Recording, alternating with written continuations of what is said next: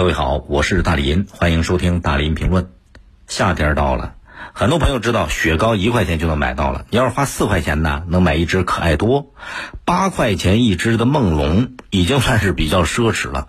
可是你有没有见过六十六块钱一只的天价雪糕？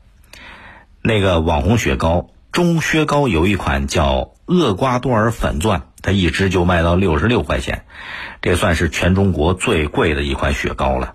可是虽然价格高，挡不住消费者疯狂追捧。这个中薛高啊，是创立于二零一八年三月的一个品牌，五月份开始上市新品的。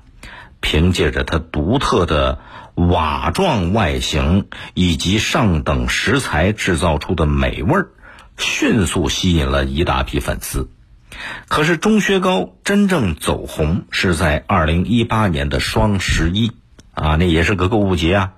当时那钟薛高推出了六十六块钱一支的，就这个厄瓜多尔粉钻这款雪糕，仅在十一月十一号售卖的第一天。当天两万片全都卖得干干净净，在天价雪糕的带动下，这个钟薛高的产品全面开花。双十一当天的销售额突破了四百万。十一月十一号，你要知道十一月是什么时候啊？那天还挺冷的呢，是雪糕销售的淡季。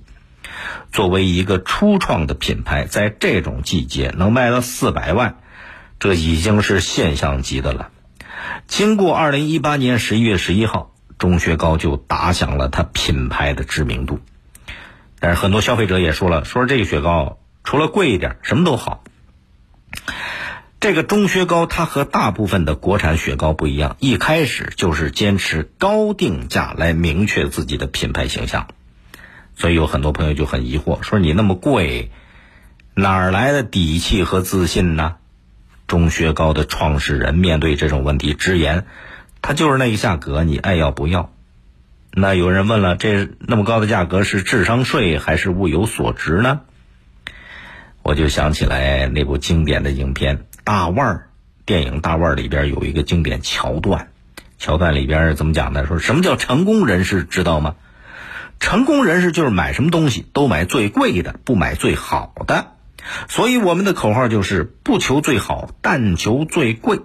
这段台词特别精彩，谁看完这桥段都不觉得自己会是那种冤大头。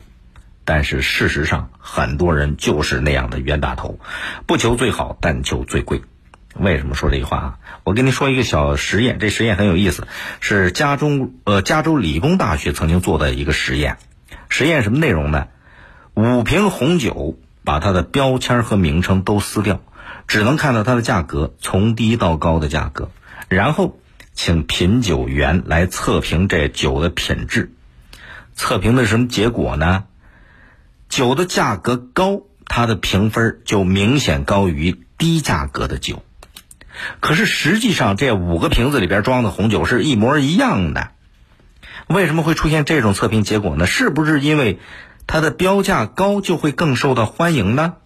为了验证这样一个结果，这加州理工大学又做了一次测试，同样是这五瓶红酒，然后这次呢，把它的这个标签、名称和价格都撕掉，看不见价格，什么都看不到了。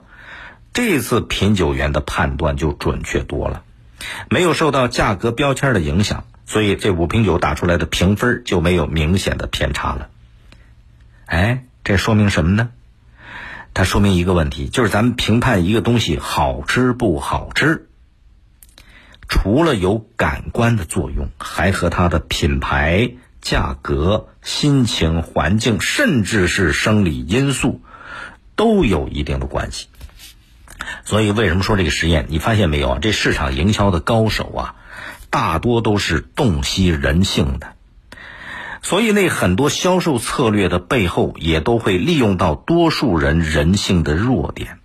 比方说，很多人对高价商品都有那种崇拜、向往的心理。有了这种心理，他就不会冷静客观的做出评估了。其实这也是正常的一种人的生理现象，因为人和机器的不一样啊。这最大区别在哪儿？最大区别就是人类不太可能在所有的事情上。一直保持理性，保持冷静。很多朋友就把这个钟薛高啊，跟那个哈根达斯冰淇淋相比较。哎，哈根达斯钟薛高被称作是这个呃爱马仕，是吧？那哈根达斯被称作是冰淇淋当中的劳斯莱斯。可是哈根达斯它值不值它的价格呢？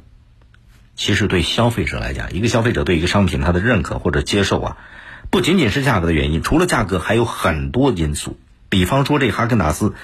他会讲故事，他会煽情。你看哈根达斯那广告拍的可美了，而且哈根达斯的门店都显得特别高雅。哎，很多人就吃个哈根达斯，他就有那种浪漫时尚的感觉，就是显示自己挺有品位了。吃个哈根达斯，至少啊，就是商家要给消费者一种感觉，就是你赚钱赚的很用心、很认真、很把顾客当回事儿。如果说一边从消费者身上赚钱，一边还你爱要不要，呃呃，这个爱要不要，那个感觉就不太好。这个钱赚的就显得比较粗野，不太用心，让消费者不舒坦。最后我看到相关的信息也说了，说是钟薛高啊，还有两次被行政处罚的经历，原因是什么呢？原因是钟薛高曾经发布过虚假广告。呃，欢迎您通过快手、抖音搜索“大林评论”来沟通交流。